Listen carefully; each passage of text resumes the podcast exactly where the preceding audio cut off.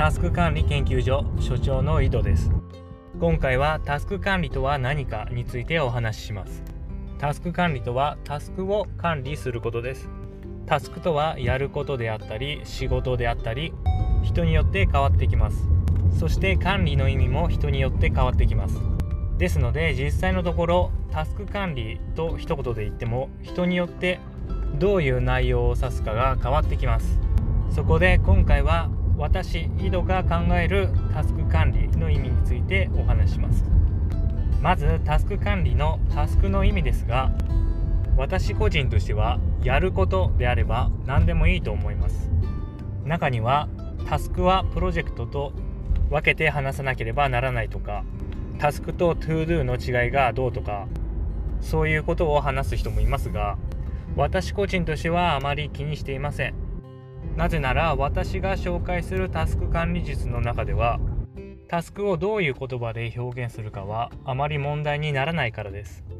次に管理の意味ですが一般的に日本語で管理というとすでに存在するものを整理するというような受け身とまでは言いませんが積極的ではないイメージがあります。しかしタスク管理の英訳タスクマネジメントのマネージメントはより積極的な意味を持ちます。マネージメントの別の日本語訳。経営というニュアンスの方が私のタスク管理の理解においては強いです。自分から能動的に積極的に働きかけてタスクを進捗させていく。またはタスクの状態を変えていく。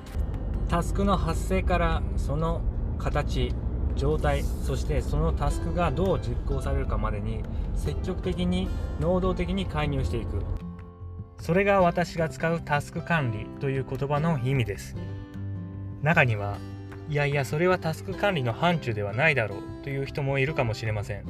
確かに私のタスク管理という言葉で示す範囲は普通の人よりも広いです。これは私のタスク管理が実践の中で培われたということに理由があります。実践の中で役に立たないタスク管理ならあまり意味がありません。これはタスク管理の範疇ではないので他の解決策を探してください。それだと実際に使う上で困るのです。だから私はタスク管理という言葉の意味を少し広げたとしてもワンパッケージで問題が解決できるそういうような体系を作りたい。こういう思いが私にあります。タスク管理の厳密な意味よりも役に立つか立たないか。そういう実学の側面を強調しているのが私のタスク管理です。以上私の中でのタスク管理の意味を説明しました。それではまた。